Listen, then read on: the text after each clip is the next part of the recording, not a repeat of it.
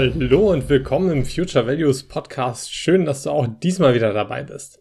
In dieser Episode bekommst du Einblicke in die Arbeit eines Fondsmanagers. Es geht um die Fragen, wie kann man als Fondsmanager Einfluss auf die Wirtschaft und die nachhaltige Entwicklung nehmen?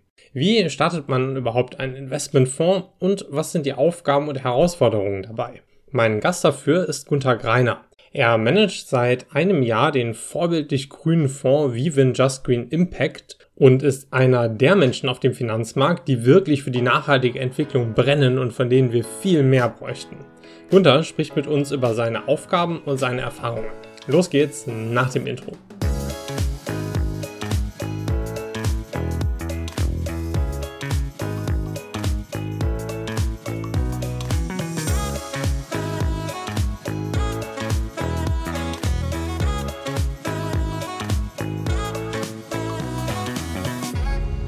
Gunther. Hallo Mike, ich grüße dich. Ja, schön, dass du wieder da bist. Lass uns doch direkt mal anfangen. Ähm, und zwar bist du vor, ja, ist ein Jahr jetzt her, ne, mit, mit deinem, mit deinem Fonds, den du managst, mit dem Viven Just Green Impact, ja, angetreten, nach dem, was du gesagt hast, um einen echten Unterschied zu machen. Und ihr habt den Fonds überhaupt erst aufgemacht, weil dir die anderen nicht grün genug waren. So, das ist natürlich jetzt mal ein, ein hehres Ziel, ne? Erzähl nochmal, um uns da reinzuholen. Wie machst du als Fondsmanager einen echten Unterschied?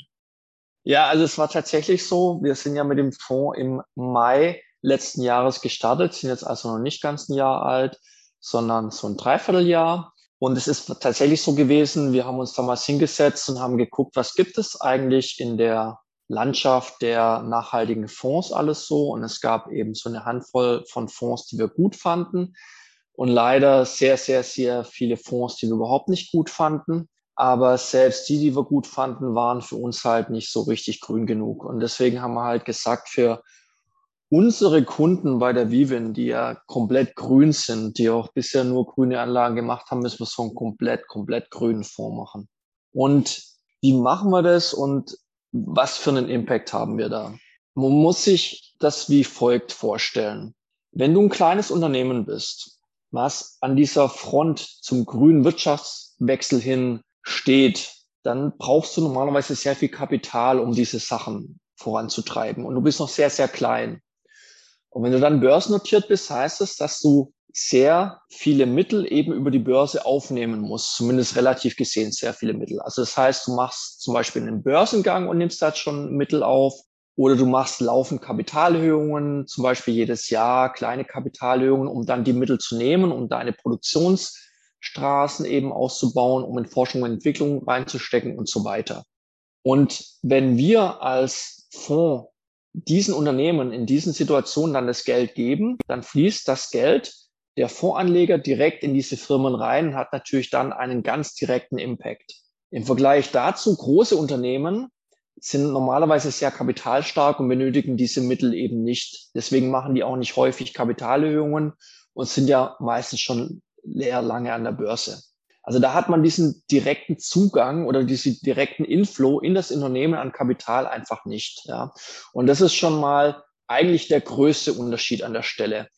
Da können wir eben tatsächlich einen Unterschied machen und die Unternehmen, die kennen wir dann auch sehr gut, haben mit dem Management eben sehr guten Draht und besprechen mit denen, was sie mit den Geldern eben machen, die wir investieren. Und so können wir dann eben tatsächlich Impact machen und das einfließen lassen. Also das ist jetzt so quasi, quasi in einem Halbsatz, ne? Äh, dass das äh, unüblich ist. Aber ja, der normale Herangehensweise, wenn ich ähm, in, in große Investmentfonds investiere, ist ja, dass Aktien auf dem Sekundärmarkt hin und her gehandelt äh, werden. Ne? Und das habe ich auch das Gefühl, dass das den meisten Leuten nicht klar ist, ne? dass eine Investition in einen Solarhersteller, wenn du die Aktien davon von dem kaufst, dass das jetzt noch nicht unbedingt einen Unterschied machen muss und es nicht dazu führt, dass mehr Solarparks gebaut werden. Ne? Genauso wenig, wie es wahrscheinlich irgendjemanden interessiert, ob ich eine RWE-Aktie von dir kaufe, haben wir die Welt auch nicht dreckiger mitgemacht. Jetzt sagst du, bei euch ist es anders. Du konzentrierst dich also wirklich auf kleine Unternehmen und sorgst dafür, dass denen dann direkt Kapital aus eurem Fonds zufließt. Also ihr kauft die Aktien vom Unternehmen weg, richtig? Im besten Fall ja. Also wir haben zum Beispiel im letzten Jahr an zahlreichen Kapitalerhöhungen und Börsengängen teilgenommen, ähm, beispielsweise auch an, an einer Pyrum, die im Saarland sitzen, die einen sehr innovativen Prozess haben, um den kompletten Autoreifen zu recyceln. Und die gehen einfach an die Börse und bei diesem Börsengang verkauft das Unternehmen selber Aktien. Dafür geben wir denen Geld. Das Geld nehmen die, um ihre Produktionsanlagen zu bauen. Das ist halt das Optimale. Das passiert aber natürlich nur in der kleineren Zahl der Fälle. Jetzt die Diskussion mit dem Zweitmarkt, das ist ein bisschen eine wissenschaftliche. Also du hast es schon angesprochen, was macht es eigentlich für einen Unterschied, ob ich jetzt von irgendjemand anders eine Aktie abkaufe?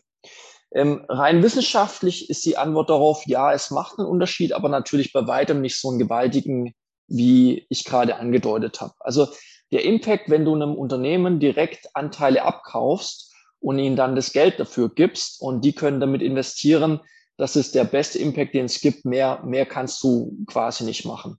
Wenn du jetzt am Zweitmarkt an der Börse einfach Anteile kaufst, dann ist es aber nicht so, dass es gar keinen Einfluss hätte. Mal angenommen, die ganzen Investoren schließen sich jetzt zusammen und sagen, wir kaufen keine Aktien mehr von Unternehmen, die eben nicht nachhaltig sind, die besonders schmutzig sind, also die zum Beispiel Braunkohle oder, oder ähnliche Dinge abbauen. Dann passiert es natürlich so, dass die Börsenkurse dieser Unternehmen sinken. Und das hat dann natürlich schon eine Auswirkung. Zum einen werden die natürlich deutlich schwerer sich auch bei Banken an Kapital beschaffen können. Zum anderen werden natürlich die Aktionäre mit der Kursentwicklung unzufrieden sind, auf die Barrikaden gehen. Und das Unternehmen wird dann zum Beispiel dagegen dann Aktien zurückkaufen oder es wird zum Beispiel mehr Dividende ausschütten oder ähnliche Dinge. Das sind dann diese aktivistischen äh, Investoren. Und dadurch wird in Summe natürlich dem Unternehmen dann schon im zweiten, dritten Schritt Geld entzogen, die sie sonst vielleicht benutzt hätten, um weitere Unternehmenserweiterungen zu machen, um, um neue Gruben auszuheben. Also ein, ein guter CEO muss eigentlich immer schauen, wie er perfekt sein Kapital allokiert.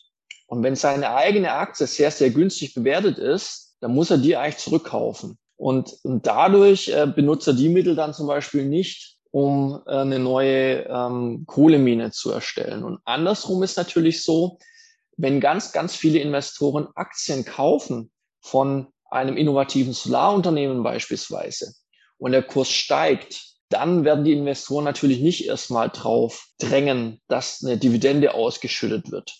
Und durch den hohen Kurs hat so ein Unternehmen natürlich sich auch leichter zu finanzieren. Aber es ist natürlich erst ein Weg, der über mehrere zweite, dritte, vierte Kreisläufe dann eine Auswirkung hat und bei weitem natürlich nicht so direkt, wie wenn wir direkt einem Unternehmen Geld geben können. Also zu der Sache mit den Ausschüssen ähm, habe ich auch viel gelesen und mir scheint es da zwei Lager zu geben. Also was du gesagt hast, das macht natürlich Sinn und in, sagen wir mal, eher modellhaften Studien geht man halt auch davon aus, dass man sagt so, okay, wir brauchen mal 20 Prozent ungefähr, plus minus, ähm, solch nachhaltig motivierter Investoren, damit es das wirklich einen merklichen Impact auf die, ja, auf die Unternehmen hat, ne, um die dann letztendlich auch zu motivieren, äh, was zu tun, wie du das gerade beschrieben hast. Und dann gibt es noch auf der anderen Seite das Lager, wo gesagt wird, okay, da greifen wieder andere Marktmechanismen, weil wenn Unternehmen wie Tabak oder Öl und Kohle ausgeschlossen werden von ähm, vielen äh, Investorinnen und Investoren und, und Fonds und Institutionellen, dann äh, sorgt es dafür, dass sie irgendwann unterbewertet sind. Das kriegen Leute mit, die eben nicht Wert auf Nachhaltigkeit legen und schlagen dann wieder verstärkt zu, was den Preis wieder in die, in die Höhe treibt oh, und das Ganze austariert. Was, was sagst du so zu dieser letzten Position? Also, dass dieses, dieser Effekt passiert, das ist völlig klar. Ähm, wenn eben dann auf einmal ein Unternehmen ähm, völlig unterbewertet ist, zumindest aus einer fundamentalen Sicht, weil andere eben diese Risiken nicht einkalkulieren, dass das Unternehmen vielleicht in ein paar Jahren gar nicht mehr am Markt ist, weil es seine Braunkohle nicht mehr verkaufen kann, beispielsweise, ja. Dann wird es natürlich schon Investoren geben, denen das egal ist, die dann sagen, ich kaufe das jetzt. Die sind praktisch auf dem grünen Auge blind und ähm, schauen sich nur die Zahlen an, sagen, das sind Schnäppchen, das hole ich mir jetzt. Aber das wird natürlich nie in eine Bewertungsregion laufen, wo die Aktie, bevor diese ganze grüne Revaluierung stattgefunden hat, ähm, wieder zurückführen in diese Regionen. Also das ist immer nur ein kleiner Aufholungseffekt, sonst sind die Aktien nicht ja, nicht mehr irgendwann über, unter- oder überbewertet und es, das, das gleicht sich dann wieder aus. Also die, der Claim oder die Behauptung, dass durch solche Investoren, die sich unterbewertete Aktien kaufen, die Schnäppchen kaufen, dieser Effekt wieder komplett aufgehoben wird, den halte ich für nicht richtig. Das ist, wenn dann zum kleinen Teil nur. Diese Aktien werden immer deutlich weniger bewertet sein als wirklich grüne Aktien oder Aktien, die eben generell ähm, im Investoreninteresse liegen. Also Antwort A, das ist nur ein kleiner Teil, was da wieder aufgeholt wird. Und Antwort B, das ändert an den Effekten nichts. Also du, du wirst bei so Geschichten immer, was du jetzt auch bei einer RWE zum Beispiel siehst. Bei RWE sind es wegen der niedrigen Bewertung aktivistische Investoren eingestiegen, die eine Zerschlagung des Geschäfts anstreben. Die sagen, bitte konzentriert euch mit dem einen Teil auf die normale Stromerzeugung, auf die Stromverteilung, auf erneuerbare Energien und haut diese ganze Braunkohleminen, diesen ganzen Müll, haut den einfach raus. Und das würde natürlich nicht passieren, wenn eine RWE hoch bewertet wäre und alles ganz normal äh, laufen würde bei denen. Das kommt nur deswegen zustande, weil das Geschäftsmodell zum einen natürlich ähm, in, in starken Problemen ist, weil sie eben nicht grün genug sind. Ganz im Gegenteil, sie sind eben noch viel zu nicht grün. Und zum anderen, weil der Börsenkurs so abgesoffen ist. Und das gibt dann eben den aktivistischen Investoren die Eintrittspforte. Und dann muss das Unternehmen eben entscheiden, was es tut, ja. Und eben nicht so weiter wie bisher. Also ist für mich ein ganz klares Zeichen, dass ein niedriger Börsenkurs ausgelöst, eventuell durch Investoren, die sagen, ich investiere nur noch grün oder ich möchte diese schmutzigen Geschäfte nicht mehr haben, dass der dazu führt, dass sich dann ein Unternehmen grundlegend ändern muss. Also diesen Studien möchte ich mal, bis ich jetzt anderes sehe, widersprechen. Also das sehe ich tatsächlich anders. Hm.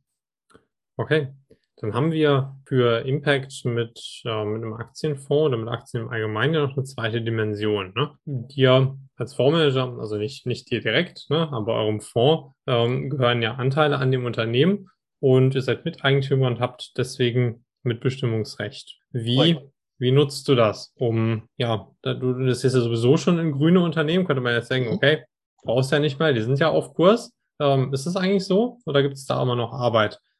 Nee, also es gibt grundsätzlich immer Arbeit. Ähm, es gibt, es gibt wirklich tatsächlich nur ganz wenige, die wirklich, wirklich grün sind. Beispielsweise Solarbereich. Ähm, Im Solarbereich ist es so, dass es ähm, in einem sehr großen asiatischen Land ein Problem gibt mit einer religiösen Minderheit dort, die dort nach ähm, ja, glaubhaften Berichten sehr stark unterdrückt werden. Und in diesen Gebieten gibt es auch ähm, viele Hersteller, die Solarsilizium herstellen. Und dieses Solarsilizium von dort beträgt etwa 50 Prozent des Weltmarktes. Das heißt, die Wahrscheinlichkeit, das nachher in einem Solarmodul drin zu haben, ist relativ hoch. Und wenn wir jetzt in Unternehmen viel, viel später an deutsche Unternehmen, amerikanische Unternehmen irgendwo viel, viel späterer Stelle in der Wertschöpfungskette investieren, dann sprechen wir natürlich über die Problematiken mit denen, wie die eben sicherstellen können, dass dieses Silizium dort nicht drin ist und dass sie doch bitte Druck ausüben auf ihre Lieferanten, dass die komplette Wertschöpfungskette gecheckt wird und schlussendlich auch Druck auf diese Lieferanten in China ausgeübt wird, in dieses, sorry, ich wollte sagen, großes asiatisches Land, gut, ähm, auf, dieses, auf dieses große asiatische Land ausgeübt wird, dass, dass die dort eben eine Änderung herbeiführen. Also selbst in, in komplett grünen Aktien, die, die wir investieren, gibt es immer noch eine Verbesserungsmöglichkeit. Ja, und äh, es, ESG ist ja nicht nur Environment, äh, ist ja auch Social und Governance. Also den Social Aspekt haben wir gerade angesprochen, aber Governance ist auch das, wie man ähm, zum Beispiel äh, seine Jahresberichte aufstellt, wie man reportet, wie man sich ähm, an Recht und Gesetz im Doing haltet. Also wenn, wenn wir Gesellschaften haben, die im Ausland tätig sind, muss man auch ein Augenmerk drauf werfen oder im Social-Bereich auch die ganze Geschichte mit der Gleichberechtigung und ähnlichen Dingen. Ja, also zwischen Mann und Frau, zwischen Minderheiten und so weiter. Also wirklich 100 Prozent hat selten einer. Es gibt ein paar Unternehmen, die haben wir, die achten wirklich auf fast alles. Aber wir haben überall Diskussionsbedarf. Aber der ist natürlich deutlich geringer und in deutlich anderen Dimensionen, als wenn ich jetzt mit dem äh, Chef zum Beispiel von der RWE diskutieren würde. Ja, also interessantes Beispiel Ich, ich hatte neulich eine, eine lange Diskussion mit einem Unternehmen, das kenne ich auch schon sehr, sehr lange. Ich will es den Namen nicht nennen, kommt bei uns auf gar keinen Fall in Betracht als Investment, ist ein äh, sogenannter Bioethanolproduzent. Ist eine Firma, die ist, ist in Deutschland ansässig. Und bei der Bioethanolproduktion muss man sich vergewahren, das ist nichts anderes als eine große Schnapsbrennerei. Also ich hau auf der einen Seite zum Beispiel Zuckerrüben rein und auf der anderen Seite kommt dann Schnaps raus und das ist dann der Bioethanol und den kann ich dann praktisch in mein Benzin reinmischen und habe dann eine, eine Quote. Das Problem ist jetzt aber, dass diese Schnapsbrennerei sehr, sehr viel Energie verschlingt. Und da muss man sich halt ganz genau anschauen, wie diese Unternehmen diese Energie aufwenden. Ja, was wird da benutzt? Also bestenfalls benutzen sie ähm, Erdgas. Bestenfalls. Schlimmstenfalls wird Braunkohle oder Steinkohle dafür benutzt, was die ganze Sache natürlich komplett ad absurdum führt. Und solche Diskussionen führen wir dann halt mit den Unternehmen. Und mit diesem Unternehmen, das ich da gerade im, im, im, Augen, im Augenschein habe, führe ich die Diskussion jetzt schon seit über 15 Jahren. Mit der dritten Riege bereits an, an CEO und CFO. Und, und so richtig haben sie es aber immer noch nicht verstanden. Und ich werde wahrscheinlich die nächsten 20 Jahre mit denen da weiter diskutieren, bis es irgendwann mal ankommt. Aber so lange kommen die natürlich bei uns nicht in den Fonds rein. Aber da bin ich immer so der Ansicht, steht der Tropfen hüllt den Stein, dass es irgendwann auch mal verstehen müssen, dass es so nicht geht. Wie machst du das mit den Unternehmen, in die du schon investiert hast? Hast du da irgendwie so ein routinemäßiges Scan-Programm, das du ihnen auf die Finger schaust und sagst, hey, da sprichst du regelmäßig an? Wie kommst du überhaupt an die Information, ähm, dass in dem Unternehmen irgendwas verbesserungsbedürftig ist?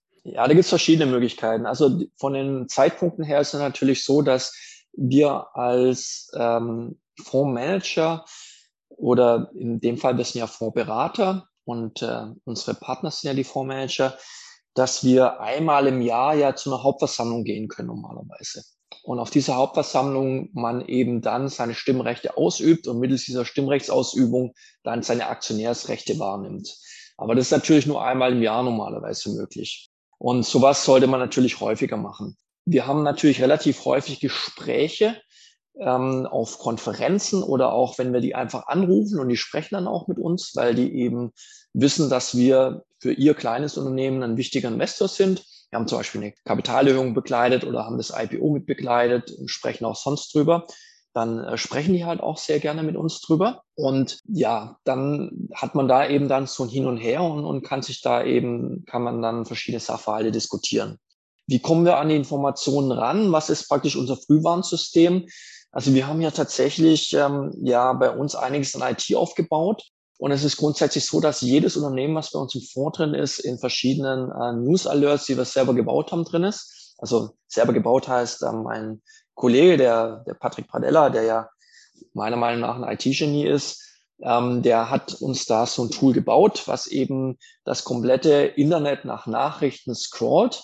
Also auch durchaus ausländische Nachrichten dann, die wir erst übersetzen müssen. Und da bekommen wir automatisiert viermal am Tag äh, praktisch zusammengefasst eine E-Mail alle Nachrichten aufgelistet, die es zu unseren Holdings gibt. Und die schauen wir uns dann durch. Das ist praktisch unser Frühwarnsystem. Also das zweite Frühwarnsystem ist tatsächlich auch der Aktienkurs vom Unternehmen. Also wenn sich ein Aktienkurs einer unserer Holdings irgendwie stärker bewegt, ohne dass wir es irgendwie nachvollziehen können, ohne dass eine Nachricht kam, ist es auch häufig ein Zeichen, hey, da ist irgendwas. Ja, dürfte eigentlich nicht sein, weil das, dann hat ja irgendeiner Wissen, was jemand anders nicht hat.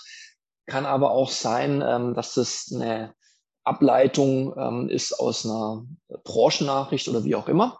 Und das ist dann der zweite Frühindikator. Also wenn wir praktisch was im normalen Newsflow nicht sehen, wenn sich eine Aktie irgendwie stark nach oben oder unten bewegt, ist auch irgendwas normalerweise im Busch und dann heißt es für uns nochmal verstärkt nachgucken. Finden wir die Info eben direkt oder rufen dann auch beim Unternehmen mal an und fragen, was los ist. Kann natürlich auch sein, dass irgendeiner ein großes Paket gekauft oder verkauft hat, ohne dass es Nachrichten gab, passiert dann auch mal. Aber dann können wir einen Haken dran machen. So, das, das sind so praktisch die Newsquellen, wie wir rankommen. Und das verknüpft natürlich auch mit ähm, Nachrichten von Konkurrenten oder aus der Branche oder von anderen Branchen. So ergibt sich praktisch so eine Art Frühwarnsystem in Anführungszeichen. Ja. Und wenn dann einer natürlich gegen unsere stark äh, grünen Kriterien da das verletzen würde, würden wir natürlich auch sofort mit denen die Kommunikation aufnehmen und wenn es da keine sofortige Klärung und Besserung gibt, dann fliegen die Aktien auch sofort raus. Das klingt auf jeden Fall, ja, trotz der IT-Unterstützung, nach einer ganzen Menge Arbeit. Ne? Ist, das, ist das so dein, dein, dein Hauptbusiness am, am Tag oder was machst du den ganzen Tag als, als Fondsmanager, wenn du jetzt nicht gerade bei mir im Podcast bist und drüber redest? Ja, also als das Fondsmanagement an sich ist eigentlich nichts anderes als eine riesige Nachrichten-, Verwertungs- und Evaluierungsmaschine. Also das ist auch das Interessante im Endeffekt an dem Job. Sowohl jetzt im Analysebereich, im, im Beraterbereich oder im Fondsmanagementbereich. Du musst eigentlich den ganzen Tag das Weltgeschehen und Nachrichten aus dem Makro- und Mikrobereich, also aus den Unternehmen oder aus der großen Welt, mit dem, was du weißt, verknüpfen und dir gewisse Dinge ableiten, wie das die Unternehmen dann betrifft, was das für Auswirkungen hat. Und da musst du, hast, brauchst du natürlich ein relativ großes Allgemeinwissen generell. Du musst quasi an dem Newsflow der, der Nachrichtenagenturen hängen und musst eben ständig dein Weltbild damit dann überlegen. Beispiel. Aktuelles Thema, drum sind ja die Börsen momentan schwächeln ja auch, ist ja das Thema Zinswende auch, ja, USA und so weiter. Das ist natürlich eine relativ einfache Sache, dass man dann sagt, okay, was passiert denn jetzt eigentlich, wenn die Zinsen tatsächlich hochgehen? Und zwar in den USA, Europa, Asien nochmal unterschiedlich. Wie betrifft das die Unternehmen? Wie betrifft es die Kunden der Unternehmen? Wie betrifft das die Lieferanten? Und so muss man dann praktisch ein Bild zusammenbasteln und sich überlegen, ob die Gründe, warum man eben investiert ist, ob die alle immer noch vorhanden sind, ob sich was geändert hat, ob man was ändern muss, ob jetzt eine andere Aktie besser wäre und das mache ich eigentlich den ganzen Tag. Also praktisch eine große Nachrichtenverarbeitungsmaschine. Und wenn man das natürlich mit IT unterstützen können, dann ist es natürlich umso schneller dann und umso effektiver. Ich sehe dich jetzt gerade in so einer Bubble aus acht Bildschirmen sitzen, wo die ganze Zeit hier News rauf und runter rattern und sich Charts ständig aktualisieren. Ich denke, so schlimm ist es nicht. Es sind nur vier Bildschirme. Es sind nur vier okay. Bildschirme. Ganz so schlimm ist es nicht. Ja. Es sind vier Bildschirme und zwei Rechner. Ja. Aber das, das, das klappt schon. Also das ist ähm, ganz so verrückt, wie man es jetzt in Wall Street-Filmen sieht mit 20 Bildschirmen und irgendwelchen 3D-Sachen, die einem in die Augen projiziert werden, ist es noch nicht. Ähm, ja, aber man, man muss da schon am Kurs der Zeit bleiben weswegen ich dich ähm, auch angerufen hatte, um einfach nochmal einen Podcast aufzunehmen, ist, dass mich auch diese ganze ähm, Reise von, ich fange mit einem grünen Fonds an und ich habe den jetzt mal fast ein Jahr interessiert. Ne? Mhm. Kannst du uns da mal ein bisschen reinholen? Was, was ist eigentlich so am, am Anfang passiert, nachdem du, äh, beziehungsweise nachdem ihr entschlossen habt, wir legen jetzt ähm, den, den Aktienfonds Viven Just Green Impact auf? Also dann, dann gehen wir ein bisschen mal ins Detail rein, werden ein bisschen technischer. Es ist ja so, wir sind ja der Fondsberater, der Fondsinitiator. Ähm, denn wenn, wenn wir selber Fondsmanager wären, ähm, müssten wir bestimmte Voraussetzungen gegenüber der BaFin erfüllen, damit wir diesen Geschäftsbetrieb überhaupt aufrechterhalten können. Und die sind sehr, sehr kompliziert. Das kriegt so ein kleiner Laden wie wir gar nicht hin, beziehungsweise wenn, dann würde es sehr, sehr viel Geld kosten. Und wir müssen uns da halt äh, stark dann drauf konzentrieren, die ganzen Regularien zu erfüllen, als anstatt unsere, unsere echte Arbeit hier für die Anleger zu machen. Das heißt, die wichtigste Aufgabe ganz am Anfang ist mal einen richtigen Partner dafür zu finden. Und da braucht man zwei Dinge dafür. Also wir haben eine Struktur, da haben wir ein Haftungsdach und wir haben einen Fondsmanager. Das Haftungsdach benötigen wir eben für die ganzen Regularien für die BaFin und den Fondsmanager benötigen wir ähm, dass jemand tatsächlich dann auch diese Sachen regulariengerecht auch tatsächlich umsetzen kann und die ganzen Voraussetzungen hat. Und da haben wir als Partner gewählt zum einen die Netfonds als Haftungsdach und zum anderen die Aktion als Fondsmanager. Und dann haben wir noch die Haug und Aufhäuser als Depotbank. So, und das ist gar nicht so trivial. Wir waren uns relativ schnell sicher, dass wir mit der Netfonds diesen äh, Schritt gehen wollen. Und die Netfonds hat uns dann unterstützt bei der Auswahl des richtigen Fondsmanagers für uns. Eben in dem Fall die Aktion. Und da muss man eben gucken, was, wie leistungsfähig sind diese Partner? Was können die machen? Wie ist mein Ansatz? Und bei uns war halt einer der Punkte, dass wir sagen, wir wollen halt weltweit in Small und Microcaps investieren eben um diese Hidden Green Champions weltweit eben investieren zu können. Also dann war dann die Frage, wer kann denn überhaupt uns einen Zugang zu einem japanischen oder südkoreanischen Markt oder zu einem südamerikanischen Markt ermöglichen? Wer kann das überhaupt? Und dann wird die Liste halt kleiner. Dann ist die nächste Frage, okay, wir wissen, das wird am Anfang alles nicht automatisiert möglich sein. Das heißt, welcher Partner ist denn bereit, mit uns so einen Weg zu gehen und neue Prozesse und neue Dinge zu überlegen? Und auch da muss man dann wieder genau schauen. Und am Ende des Tages haben wir dann wirklich Glück gehabt, dass wir jetzt auch in, in, in der Nachbetrachtung da die optimalen Partner für uns ausgewählt haben. Ähm, also ich wurde jetzt auch schon verschiedenen anderen Kollegen angesprochen, die so ein Projekt gestartet haben ähm, und konnte dann immer eben unsere Partner weiterempfehlen, weil wir eben sehr gute Erfahrungen gemacht haben. Aber es ist so, wie es immer ist. Ja, wenn du im Nachhinein oder sag mal, wenn du vorher gewusst hättest, wie schwierig verschiedene Dinge werden, es war vielleicht besser, dass wir nicht alle Schwierigkeiten wussten. Ähm, denn so einfach war das tatsächlich alles nicht. Also wir haben da wirklich viel Schweiß und Blut reingesteckt, unsere Partner übrigens auch. Und deswegen also auch mein Dankeschön an Netforce und an Axion, die uns da wirklich immer stark unterstützt haben. Und klar, der vierte Partner ist dann, mit wem du dann den ganzen Handel und so durchziehst. Das musste sie natürlich auch erstmal einkufen. Also vom Schritt her war das so, wir haben die Partner ausgesucht und die haben uns dann eben geholfen, ähm, diese, also in der Kooperation mit den ganzen Leuten dort, eben diesen ähm, Prospekt für den Aktienfonds herzustellen, wo eben äh, drin steht, was wir da vorhaben, ähm, der wurde eben hauptsächlich von der Axion dann geschrieben mit unserem Input. Kommen so Dinge rein, was wollen wir wirklich machen, wie wollen wir anlegen, was sind so Anlagegrenzen und so weiter.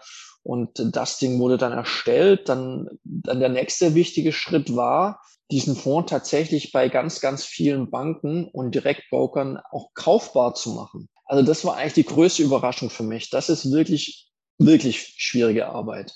Ähm, ich bin auch mal gespannt, wie die ganze Landschaft in diesem Bereich mit den Direktbanken und mit den Fonds und Fondsplattformen so in zehn Jahren aussehen wird. Da gibt's, glaube ich, viel, viel Verbesserungspotenzial. Und wenn die Branche da nicht aufpasst, dann wird sie durch irgendeine so kryptobasierte Lösung irgendwann obsolet werden. Also das ist, das ist wirklich super interessant, was da in diesem Bereich passiert. Das war wirklich nicht einfach. Und nur dank ganz vieler toller Menschen bei diesen Banken, die uns geholfen haben, diese Sachen aufzusetzen, haben wir es wirklich geschafft, dass wir bei vielen Plattformen und Banken jetzt gelistet sind, dass man uns wirklich äh, fast überall kaufen kann. Ähm, und dann äh, mussten wir natürlich auch noch die finden, die uns ganz am Anfang das Geld gegeben haben, um den Fonds überhaupt mal zu starten. Ja, da habe ich schon drauf gewartet, bis du, genau. da, da hinkommst. Weil die ganze Zeit fragen, wo, wo kommt, wo habt ihr das Geld her? Erstmal damit ja, anzufangen, weil du kannst ja nicht irgendwie hergehen und sagen, oh, ich habe noch 10.000 übrig und mein Bruder ja. hat auch noch 20 und jetzt fangen wir einen Fonds an. Ja, das reicht leider nicht. Weil, Wie Kohle brauchst du nein, nein. und wo kamen die her? Ja.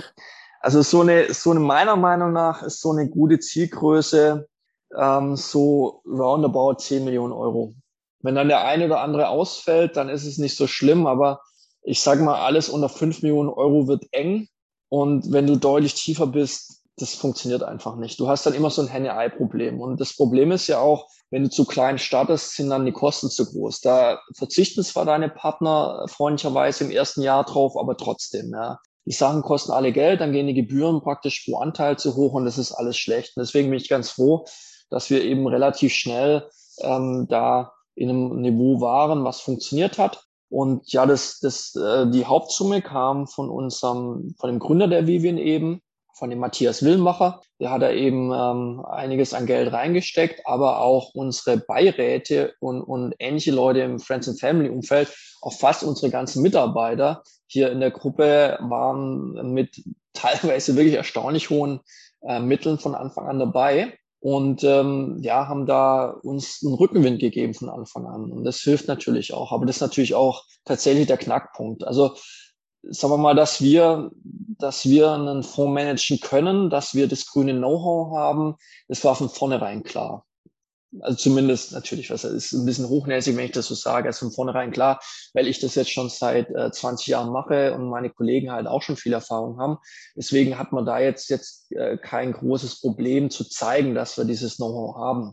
Ähm, der zweite Punkt ist dann aber tatsächlich neben dem Fondsmanagement, dass man auch die Vertriebsstärke hat, die Kunden hat und äh, die, die dann eben in dieses Fondsprodukt dann auch mal Geld einzahlen sollen. Und da, da hatten wir eben auch den Vorteil, dass wir hier in der Wie-Gruppe, in der, bei der Vivin eben zahlreiche Anleger haben, ähm, die bereits ähm, in Crowd, in, also Crowd-Produkte investiert haben und dadurch klar war, dass die eben ähm, ganz großes Interesse haben, in grüne Investments zu investieren. Und nur in dieser optimalen Aufstellung habe ich mir das äh, zugetraut.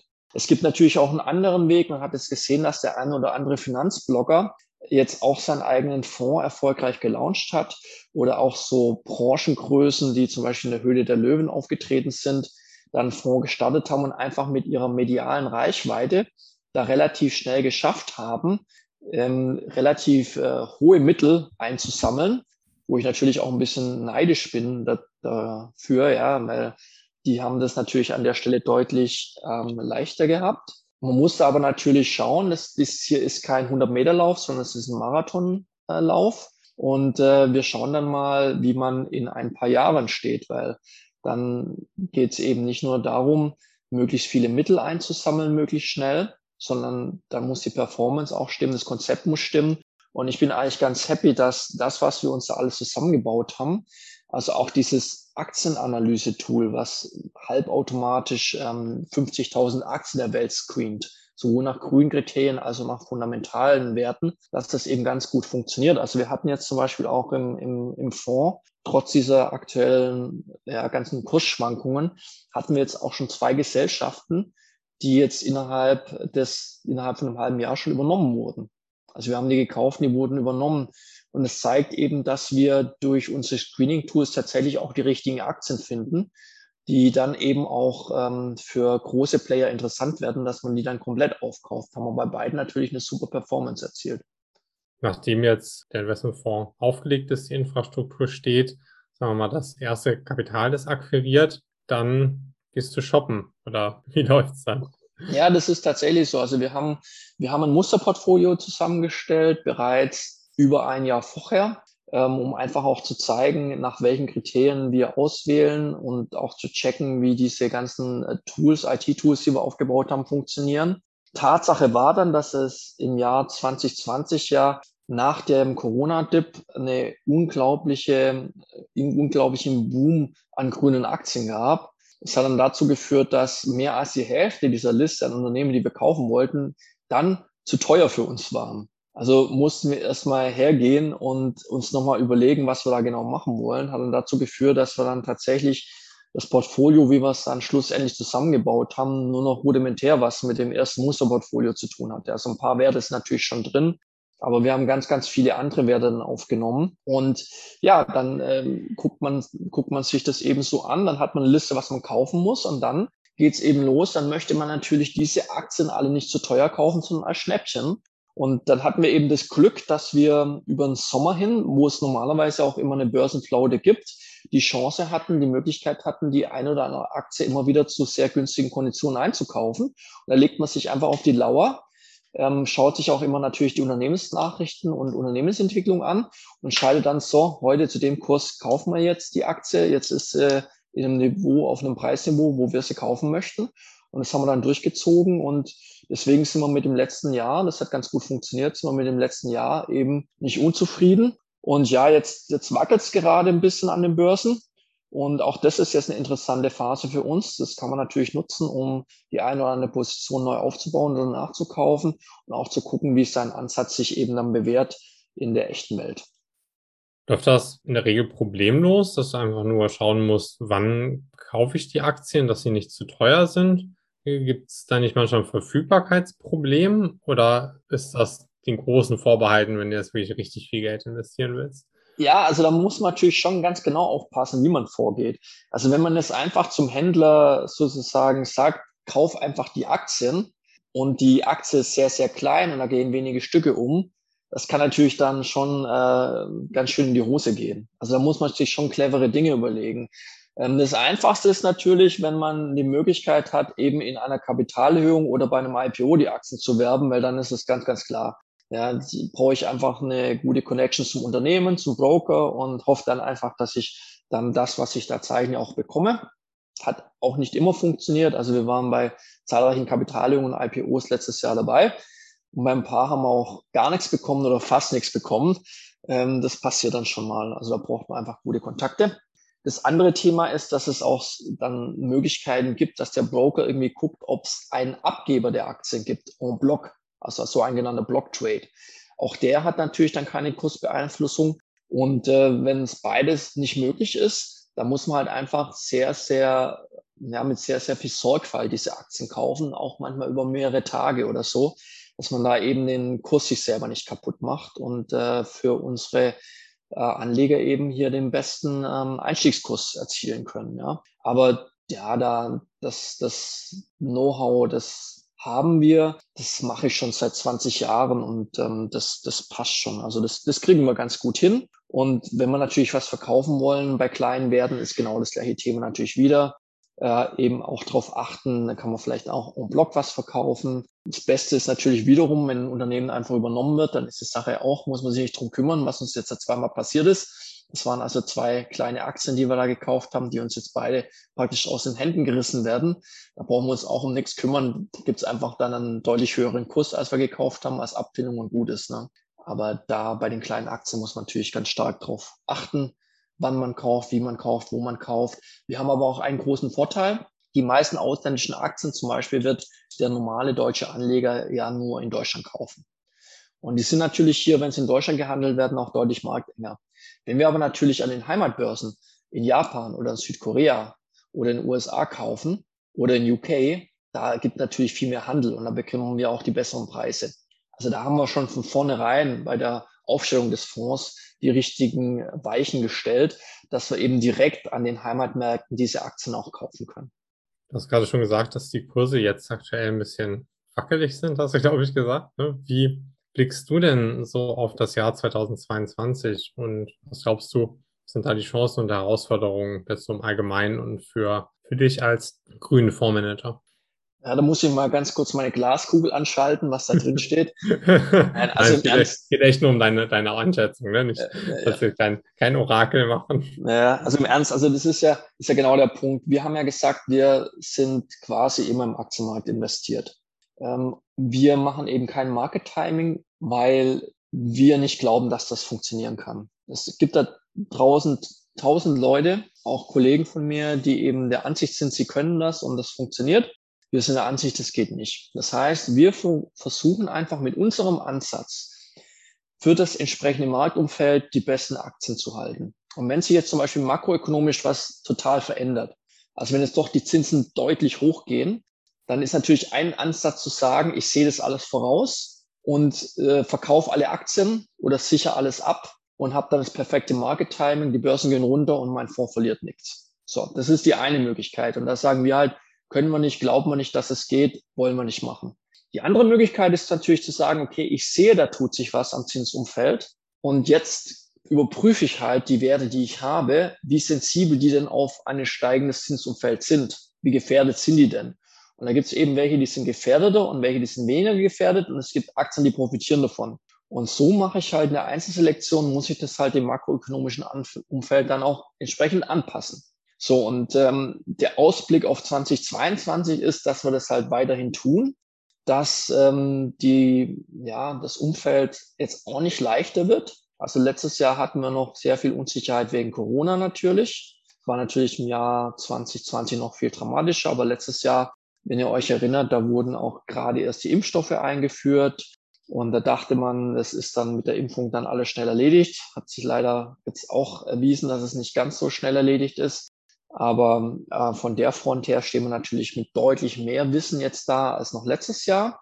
Jetzt haben wir das äh, Thema eben an der Zins, an der Zinsfront sozusagen, was die Notenbanken machen, was macht die Fed, was macht die Europäische Zentralbank, was machen die Asiaten. Und das, das steht natürlich da. Wir müssen immer auf Bewertungen schauen, aber dieser Trend, dieser grüne Trend, der ist natürlich noch ganz klar da.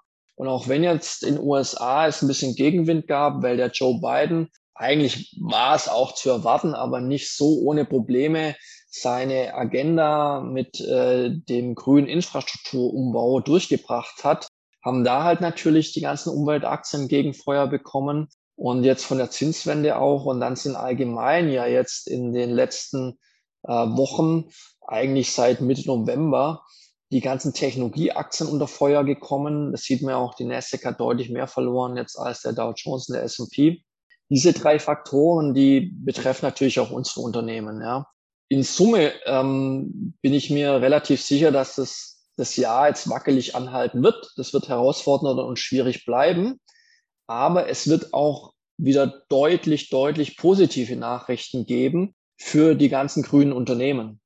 Und was wir halt auch gesehen haben letztes Jahr, ist, dass es dann wieder ganz, ganz schnell gehen kann bei denen, ja, dass sie dann ganz, ganz schnell wieder anspringen. Also gibt es zum Beispiel irgendeinen Kommentar, dass die Fed irgendwie sagt, also die US-Notenbank, wir heben die Zinsen doch nicht so schnell an, oder dass die Europäische Zentralbank sagt, so, wir legen jetzt ein neues Programm mit 200 Milliarden auf, um grüne Energien zu finanzieren. Oder China sagt plötzlich, ähm, ja, ähm, wir, wir stellen jetzt die äh, Steinkohleverstromung ein und gehen jetzt voll auf erneuerbare Energien. Wenn sowas halt passiert, ja, dann, dann passiert das auch ganz, ganz schnell, dass dann diese Aktien wieder anspringen. Und sowas erwarte ich mir halt im Jahr 2022, also dass wir auf beide Seiten volatil bleiben und dass halt der Anleger, der dann bei uns im Fonds drin ist, halt äh, durch die Mischung, die wir haben, diese Volatilität dann nicht so stark spürt, ähm, versus wenn er zum Beispiel in einer einzelnen Aktie im Solarbereich investiert wäre oder so. Ja.